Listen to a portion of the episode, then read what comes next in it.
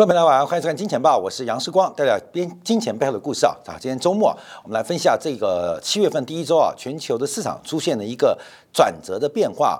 呃，全周的股市，包括了汇市跟债市，都出现了非常呃明显的一个下跌跟修正啊。那主要是受到美国国债在美联储公布了上一次的利率会议报告之后，掀起了一波债券的屠杀。所以目前我们要特别观察啊，美国国债的几个价格啊，这个价格啊，两年期国债正在挑战本世纪以来的新低啊，也就是二零零五年的低点。那另外包括了五年期、十年期、三十年期国债，最近都出现了非常明显的下跌。我们在过去两天的节目，呃，这个前天的金铁杆跟昨天金研报，我们都提到了这个美国国债以十年期为一个观察的话，它已经正式突跌破了一个。呃，这个上升的一个支撑的轨道，那这个上升支轨道，从昨天节目我们用周线的表达，就很明显是一个主跌段甚至末跌段启动的一个开始啊。所以债券价格的重挫跟大跌，也引爆了这个对美货币的贬值，还有包括了股市全然的一个修正。那另外我们就要关注的，就所谓的戴维斯双杀啊，就是利率倒挂的结构，终于在这个月。在本周出现非常明显的收缩讯号，我们以十年期。呃的国债跟三个月的美国国库券的这个利率啊，殖利率来做一个对减啊，很明显的，那正在快速的脱离低点。在今年五月四号，这个利率倒挂的程度一度高达百分之一点八九，到了昨天啊，我们看到最新的数据剩下百分之一点四一啊，所以这个收缩了四分之一啊，这速度算是非常非常快。那几次几次。倒挂收敛的开始，倒挂收敛的开始，倒挂收敛开始，都是股市起跌的讯号。所以这一波也是一样。好，所以我们看到倒挂的收敛，就是我们讲了非常长、非常久的时间啊。这个是一个资产价格重挫起跌的一个机会。那另外，从十年期跟两年期国债收益率，同样的，也从七月三号的低点一点零八。负的一点零八，来到昨天最新的位置，来到了负的零点九四。这个倒挂的收敛，也代表长端资产这个存续期、久期 duration 比较长的资产，都开始出现非常明显收敛。好，我们从几个市场观察，第一个是像德国股市啊，这个德国股市这一波的领头羊西门子集团啊，出现了非常重要的假突破讯号，而整个德国股市也跌破了。整个攻击的多方平台，我们拉过来看一条线啊，这个平台已经被跌破。虽然今天下午啊，这个欧洲股开盘试图止跌，可这止跌啊，当做是跌破的回撤。那未来这个几个交易日可能是一个逃命的机会，也是观众要特别做留意的。好，另外我们看到这波跌幅比较大的是英国股市啊，英国股市脱离高点的时间就比之前来的早，从今年的二月六号到今年四四月十一号，几个高点是越来越低啊。那主要是受到英国金融股的拖累，包括了宝诚集团，包括了发通保险啊，这几档重要的这个保险公司也受到长端资产。价格的减损冲击啊，目前出现了领跌变化，所以全球发达国家现在跌幅或跌势或形态最丑陋或最糟糕的，应该就是英国股市，这也是我们值得做观察的。好，另外我们再看一下日本股市啊，那日本股市在日特估的呃这个烘托之下，那最近大家观察是七月份到八月份，日本央行会不会？进行一个汇率的操控，市场上有越来越高的一个期待，包括之前的日元先生神原英之就有提到，按照目前日本跟美国的货币政策的差距，那日元有可能来挑战一百六十以上的位置。那他也认为日本央行可能会出其不意的来改变整个日本货币的政策的管控。那日本。为了逐贬进行货币政策的管控，就如同我们昨天在金铁杆分析了这个辜朝明怎么用资产负债表的衰退对比日本、对比中国来给予建言啊。但大家不要忘记哦，日本是全球最大的廉价资金来源。假如日本为了逐贬改动了货币政策，不管是升息啊，几率不高；改变了 Q E 啊，这机会不高。主要是 Y C C，就是值域曲线的控制，这种改变都会使得全球廉价的日元资金断吹啊，这也是大家特别做观察，所以日元的主贬动作可能会使得廉价资金在市场上更加的缺乏。好，日本股市也形成了一个双峰，六月十九号跟本周七月三号的两个高点啊，开始出现一个转弱的一个现象。好，我们做做留意。好，另外我们看一下美国股市啊，美国股市啊，从今年三月份、四月份在细股银行挤兑之后，配合四月份、五月份这个 NVIDIA 的财报财测跟这个 AI 人工智能的一个话题啊。跟这个题材的炒作，使得整个美国股市再攻一波高峰。那我们这边有三条线，那第一条这个折线的是讲的是这个呃日本呃美国的国债价格啊，第一注意要这个美国国债价格哦，所以这个折线蓝色线的蓝色线就这条蓝色线，这个是美国国债价格。我跟你讲，K 线是 S M P 五百的指数啊，S M P 五百指数。那另外这个中间啊红色阴影跟绿色阴影的是指出直利率跟标普五百的相关性啊，相关性。那理论上啊，这个理论啊，就一定是个定律啊。资产价格跟利率应该是负相关啊，应该是负相关。所以在过去一段时间啊，这个负相关的表现，不管从债券价格还是股市价格，其实以前都是非常准的。自从在今年的四月份之后开始脱钩啊，开始脱钩。为什么？什么样的题材让？这个大自然的气候产生变化，让一个自然运作的铁律出现了改变，就是 AI 啊，就是 AI 的题材。这个这个题材啊，这改变了整个美国股市在过去这三个月的一个报酬率表现，使得整个股市跟利率出现了脱钩，甚至啊，这个没有相关性，或叫做呃这个正相关啊，正相本来应该负相关的变成正相关，所以利率的走高配。被 AI 人工智能的这个题材给掩盖了，所以这场的杀机啊，这个大家特别要留意啊，因为等于啊，从五月、六月，我们从市场大户的角度观察，多了两个月可以出货，多了两个月可以逃命。那这像什么呢？像是去年的第一季初跟前年的第四季末，因为当时鲍威尔为了竞选连任。延后了美国升息启动的时间点，让当时的市场出现了背离。那为什么后来在二零二二年的上半年跌幅之惨？主要原因是主力跟大户他们的筹码转移的非常干净。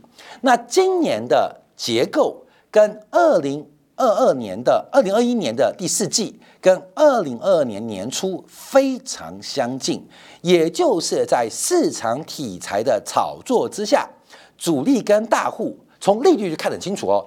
跑货跑得非常非常的凶，所以这一波的跌势啊，我们从前天今天节目提到有十个月的周期，有十个月的修正周期，大家要特别来做一个观察留意哦。所以，我们从利率角度做个掌握。好，那回来看一下昨天市场上公布几个数据，大家还是要观察，就是美国的劳动市场的这个表现啊。第一个是供应管理协会公布的采购经理指数，那昨天公布的是服务业的 PMI，服务业的 PMI。比制造业 PMI 又出现了非常大的一个这个 gap 啊，这个缺口啊，这已经创下近八年来最大差距，就是美国乃至于全球服务业欣欣向荣，可全球的制造业，包括美国的制造业，基本上是掉入了悬崖。像今天台湾公布了最新六月份的出口数据。大幅低于主计单位的预期啊！台湾六月份出口数据非常非常惨淡，远远跌幅大于预期啊！这也反映出全球制造业目前不管库存问题啊，包括了 AI 的题材啊，其实完全没办法带动全球制造业。像最近台湾炒作的时候，AI 的 server 啊、伺服器啊、什么散热啦、啊不啦不啦不啦不啦不啦了。看到没有？我常讲，我们做财经主播啊，以前事关的电视台，我就会讲了，这个产业啊。可能很棒，但你要看规模，你懂意思吗？它的规模有多大？AI 伺服器的市场规模有多大？有多大？你不要讲增率两位数，可能你看到的规模笑死人。那这笑死人不是 AI 人工智能规模不够大，而是做相关的设备或相关服务的厂商，它的市值。大到离谱啊！所以我们看到这种题材式的反应，它影响到市场的价格表现，最终还是要投资人来做一个买单。所以我们看到美国的制造业服务业这个脱钩越来越严重。那为什么美国服务业好到这种地步，而美国制造业坏到这种地步？我们从整个服务业的细项可以看到，美国六月份的这个服务业的领先指标，甚至还在一个转折向上扩张的结构。转折向上扩大的结构，其实非常简单，就叫做财富效应。财富效应。等一下，我们小编有准备很多的就业图表，很明显啊，就是呃，准备服务的、准备消费的人，基本上都在失业。那服务这些人啊，基本上现在工资在大涨。所以我们看到财富效应现在使得全球的服务业跟实体经济出现了严重的脱钩。严重脱钩，其实不要讲美国了，包括台湾，你看街头也非常明显，也非常明显，就是财富效应。假如你有投资股票的，或是在之前有投资房地产的，你现在的消费跟花费是非常非常惊人。可是你是实体经济的，却感受到巨大的景气压力跟订单的这个黑暗的呃这个呃未来啊。所以我们看到这个财富效应。让整个经济出现了严重脱钩，严重脱钩。好，那我们就要看一下整个就业数据啊。这个数据就是我们提到，呃，鲍威尔的扣不是不发生啊，不要跟美联储对坐啊，不要跟美联储对坐，因为现在这个财富效应啊，一旦一旦出现了像价格大跌啊，美国股市的重挫啊，我们看现从美国跌到欧洲，欧洲跌到亚洲，所以我们今天的标题提到，美国就业的高温应该。即将结束，好，这要跟他特别报告。但你的高温结束，就代表美国要进入紧缩周期吗？不会啊，不会，因为整个预期的心理已经被强化。被固化，甚至有刚性兑付的一个情况，所以鲍威尔要卖鲍威尔扣，就是对于市场价格、自然价格泡沫的管制，可能更需要更偏利的表现、更霹雳的政策、跟更直观的证据，才能改变美联储的做法。好，我们看一下，呃，昨天几呃前天啊，这两天公布的几个这个就业数据啊，第一个是初领失业金人数是二十点八万人啊，这数据很低啊。目前我们看到美国制造业啊，美国景气那么差啊，这个服务业带动的，但这个初领失业金人数很低。那另外我们看持续申请失业金人数，这个更重要一个慢线指标，更创下五个月五个月的新低。那另外今天晚上等一下，随后就是我们节目播完之后，大家观察的是非农啊，美国非农的这个新增就业机会，还有包括失业率的数据。那先公布的是小非农，就是 ADP 的私人部门报告。那公布出来的数据有点吓人啊，这个六月份啊，一口气增加了。四十九点七万人的工作机会，这比预期的二十二点六万人暴增了一倍有多。好，但我们跟大家报告，因为 ATP 的就业数据，它的波动因为统计关系比较大，所以它不完全能够呃这个指向今天晚上八点半公布的非农跟失业率。可是它有部分的部分的调查跟非农是相接近的。那这个数据的强劲啊，这个第一个非农数据，等一下表如何？第二个是前期的修正会如何修正？基本上给出一个非常强劲的一个答案了。所以 ATP 的就业数据极为强劲，也代表美国目前就业市场是非常非常火烫。从 ATP 的数据就可以看到很明显了，为什么？因为服务业目前服务的对象正在开始失业。所以美国的经济啊，跟美国的就业情况，其实并没有数据中中啊想象中那么漂亮啊，并没有漂亮，而是大量的低端的职位岗位的需求者出现了。所以很妙，哦，这个服务业的服务对象都失业了，可是服务业反而需求暴涨。好，这个就是要讲到政治啊，因为在中美脱钩的大背景之下，这个美国的。整体的消费产业，甚至生产产业，就是它的这个链啊，这个生产链或是这个消费链，不管是供应的还需求，都正在重组，都正在重组。过去这三十年，美国的低通胀，我们可以直观来讲，就享受到全球化的红利。最重要就是中国参与全球化的红利，提供了非常低廉的商品跟服务来外销、来出口、来满足全球消费者。所以全球的。低通胀很重要的原因是越来越多的国家跟越来越多的经济体加入了全球化的过程，所以全世界什么都缺，最不缺的就是劳动力的过剩啊，劳动力的剩余。可是，在这个中美脱钩跟全球化破碎的前提之下，这个要做一个逆转，而这个逆转，你想过去三十年物价有多离谱的低增幅，未来三十年物价。就会反扑回来，会有多高的年增幅？这个大家特别要注意哦，这是这个是必然发生事情啊。因为美国这种消费力，我们知道由奢入俭难嘛，所以已经是种消费环境，已经是种需求结构，已经是种市场的一个组成。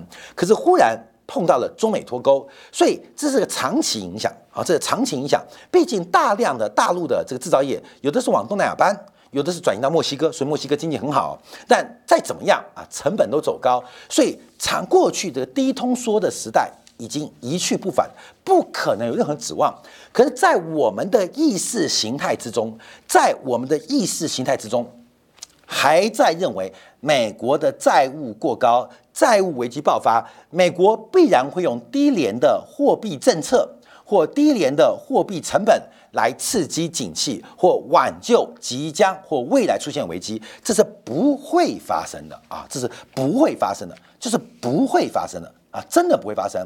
像这个一九四九年啊，国民党啊撤掉台湾来啊，不是反攻大陆吗？不是反攻大陆吗？一直到一九八九年啊，两岸开放了，讲了四十年的反攻大陆啊，终于如梦初醒了，终于哦不会反攻大陆了。那老兵等了四十年，哎。不会回去了啊！回去回去坐飞机回去，那也不用穿军装啊，穿西装啊，也不用带步枪，改带皮箱就回去了。这四十年啊，这四十年不是白干了吗？这四十年当中，你相信国民党政府的那事后论啊，事后论就是笨蛋啊，就是笨蛋。从一九九零年之后反过来，就是讲了三十年要解放台湾。三十天解放台湾，好过没有？解放台湾。今天啊，我们小编，哎，小编来帮我们把道具拿来的，去帮我拿了。我要叫大家，呃，叫解放军买单。来，大家道具道具，今天我们道具来，啊，大家看道具啊，过没有？这个要跟大家报告。你看，这意识形态会影响我们很多的决策跟操作。可是我们除了政治外，我们讲到货币政策，低利化的时代已经结束。而这道具很大颗，我要讲意识形态啊，道具很大颗。哎，我们小编出镜了，哎，小编出镜了，哎，你知道背影，知道背影。哎，这桶什么东西？各位，这桶什么东西？这桶什么东西？我不是要帮大家做业配哦，各位朋友？这为什么？因为啊，我们一直相信解放军，我们一直相信物言之不预啊，所以世光啊是长期有囤粮的习惯，囤粮的习惯。这个元大的马志明马妈妈啊就有囤粮的习惯。那为什么这一个罐头呢？这罐头很有指标性，这是我无数个囤粮当中最新一批过期的食品。啊，这个食品啊，就是因为囤粮嘛，就是酱瓜、泡面啊这些东西嘛。那我想打仗的时候总要吃点甜的东西嘛。当大家都在抢酱瓜、抢泡面、抢罐头的时候，我想给自己开大餐，开点呃点心，所以特别买了一罐水蜜桃罐头啊，水蜜桃罐头。这不是第一罐哦，这是这是现在这一罐。为什么这一罐？因为这一罐是到什么时候到期？七月九。七月九号，礼拜天到期。这一罐我很想讲，请解放军帮我买单，请解放军帮我买单啊！为什么？因为你你你没打，我就用不到，你知道吗？就摆在这边啊，就摆在这边。我公司还有另外一罐，就是每年只要解放军宣布要打完了，我就买一罐。我现在准备啊，把所有只要大陆啊对台湾武力恐吓或讲那些话的啊，只要动嘴巴的，我就把它存下来，看我未来会存多久，会存多少罐头。这是最新一罐。过期的食品啊，就是就知道了嘛，就是很多啊，这其中一罐啊，其中一罐啊，这道具摆这边啊，你懂意思吗？这个到期很久哦，很久，还是摆到到期哦，你知道吗？很摆到期很久啊，嗯，解放军，你加油一点好不好？不然我还一堆，还有一堆罐头会到期，你知道吗？很麻烦的，然后吃到都腻了，你知道吗？很烦的，你知道吗？所以我跟他讲意识形态，嗯，为什么我们做这个决策？因为我们有一个意识形态哈，但这个意识形态要及早看清楚大方向啊，大方向。有的人在等待一九八九年才发现哦，原来不用光复大陆了。可是有更早的生意人，像郭台铭、蔡衍明，他们早就准备，还不要反攻大陆了，他们已经拿新台币跑去大陆设厂了。所以这个每一个转折啊，大家转到一个专业机会，就是关键机会，会不会啊？会不会？一个叫做能力，一个叫做意愿，最重要的是胆量。那能力、意愿、胆量。宋高宗有没有能力？他没有能力，可是有岳飞在。有没有北伐的意愿？说有也没有。可宋高宗没那个胆量啊，因为他去过金金金国啊，曾经被当过人质用啊，所以他怕死。所以有分成三个，有没有能力？我跟你讲，人做事啊是不看能力的，人做事要看你的意志力够不够强啊，意志力够不强？那意志力够不够强？重要的是你要敢出发，不要每天都在那边准备啊。我跟你讲，你准备再多都来不及的啦。你看艾森豪诺诺曼底登陆，他准备够了吗？准备够了吗？他意愿强不强？强。可能打吗？诺曼底那七月份那几天天气不好哦。重要的是胆识，胆识。所以英雄大胆啊，大胆出英雄啊。所以啊。英雄不是靠准备啊，准备的够不够都不重要，有没有也不重要。好，我们要举个例子讲政治，原因就告诉你大家，我们对于政治如此，对于财经要这个意识形态啊，大家要小心。什么意识形态？你认为啊，美联储会在未来某一天啊进行救市的可能性越来越低，这可能不会发生。一个时代跟周期的结束。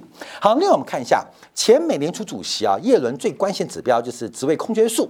那五月份的职位空缺啊，是终于跌破了一千万啊，终于跌破一千万。好，这数据好吗？这对于美联储的生意周期好吗？我看一点都不好，因为它来的太晚了，它来的太慢了。这个来的太晚跟来的太慢了，最常发生的就是同学会啊，什么同学会啊？就是学校当中的初恋或曾经暗恋的对象，在同学会转角厕所旁碰到啊，碰到你过得好不好啊？你嫁给谁啦？哦，你现在有两个小孩了，叫做来的太晚。这个目前美国的职缺下滑。来的太晚，这已经使得美联储对于长期通胀的结构产生非常严重的担心。从这几天美联储的官员讲话就知道，所以美国的直缺数正在收缩，早该收缩了啦，早该收缩啊，可到现在收缩。从去年三月到现在，已经过了十呃十十十几个月，十二加四十七十十六个月了，到现在。到现在才出现跌破一千万的职缺数，那你我们观察，从新人工对于职位空缺来讲，现在有没有下滑？有下滑，终于来到了一点六一，比四月份的一点八二又更低，又更低。可是正常值在哪边？我们的小编已经给一个最宽松标准，最宽松标准是在这边，在一点二，在一点二。其实更长期啊，还没那么高了，在一个资本主义。的环境当中，在一个市场经济运作过程当中，这个社会永远是不公平的。理论上是人求事，而不是事求人。那会变成事求人，变成人求事，一定是市场上出现了一些破坏结构的因素已经发生。已经发生，所以从这边看到政治，再从政治看到这边，你会看到整个结构是不对的啊，是不对的。所以这个数据高不高？其实相对于今年三月份，一个人啊，一个人可以有两个工作职缺机会，到现在为止，一个人只剩下一点六个工作机会。可是从历史均值来讲，仍然高出历史均值五成甚至一倍有多。好，那我们再往下观察啊，因为看到离职率啊。就是在目前为止，我们看到自愿离职率又出现反弹，尤其是在最新五月份辞职人数。嗯，为什么？为什么？为什么？这些人买了 Nvidia 的股票嘛？财富效应啊！我没有。其实我们做的分析好简单，你就走出啊房间啊，去夜市逛一下。嗯，你去逛一下，这些人去哪里了？我跟你讲，就是财富效应啊，就是财富效应啊。他们干嘛自愿离职？干嘛看老板眼色？看嘛看老板脸色？我给老板一点颜色瞧瞧。为什么？我有 Nvidia 的颜色。所以财富效应啊，尤其是过去这三个月的喷出阶段，让又又一堆的这个年轻朋友，像台湾四岁以下开户数再刷历史新高，他们还要上班。不用上班，股市赚钱的来钱速度快太多了，所以我们看到这个自愿离职数啊，除了看美国的几个制造业、服务业景气，你把它搭配啊，美国股市的超涨超跌哦，超超跌哦，不是涨就是一离职数变高哦，不是跌就会回来上班，不是哦，是超涨跟超跌，这个当股市的一个指标很重要。所以自愿离职数暴冲，通常就是股市的高点。上一次高点的时候？看到没有？上次什么？上次在这边啊，这边就是股市的高点啊，懂吗？这大家都是航海王啦，都财富自由啊。年轻人啊，跟世光当年一样，哎，不要工作了，我们就在炒股票。结果看啊，股票一跌啊，都不敢离职了啊，不敢离职了。那为什么最近反弹呢？最反弹，因为美国股市涨翻了嘛。美国股市也没有涨翻了，就找那个题材，年轻人爱的题材涨翻了嘛。现在翻到什么地步？连这个呃呃这个呃马斯克跟祖克伯要去搞这个决斗啊，决斗啊，这些挑战场是不是要去罗马竞技场决斗啊？就就看这个有钱到一种不可思议的地步。好，最后我们看一下这个贝弗里奇曲线嘛，因为目前整个劳动力市场仍然非常紧张。好，我们这边从几个指标观察，我要跟大家报告，就是你要了解到。全球化是一个很漫长的过程。美国从不管是世界银行到呃国际货币基金，到包括了 WTO 啊，这都经历过几代人的努力。尤其 WTO 啊，这个从 GATT 到 WTO 是经过几代人的努力，让全球化好不容易有共同的游戏规则，让大家来参与。但要破坏很快哦。花三十年建设，可能只需要三十天就可以破坏完。所以现在全球化的倒退速度不仅影响到我们，不仅影响到中国，也影响到美国。而美国的被影响分成两个层次：第一个是底层的成本正在快速拉高，而顶层的方式就是调动人类对财富欲望进行财富的吸收跟转移。所以我们看到啊，这场国债的屠杀从七月份。国庆之后，美国国庆后重新开始，那这代表什么样意思？对于未来，好，我们看下半年行情可能更具有一个趋势的参考意义，分享给所有的观众朋友。好，给大家收看，稍后我们进广告，回来就要研究一下。那利率走高，更重要是实质利率呢？昨天实质利率更是创下新高。我们等下今天啊要进一步再分析，到底这一波美国国债殖利率会涨到什么位置？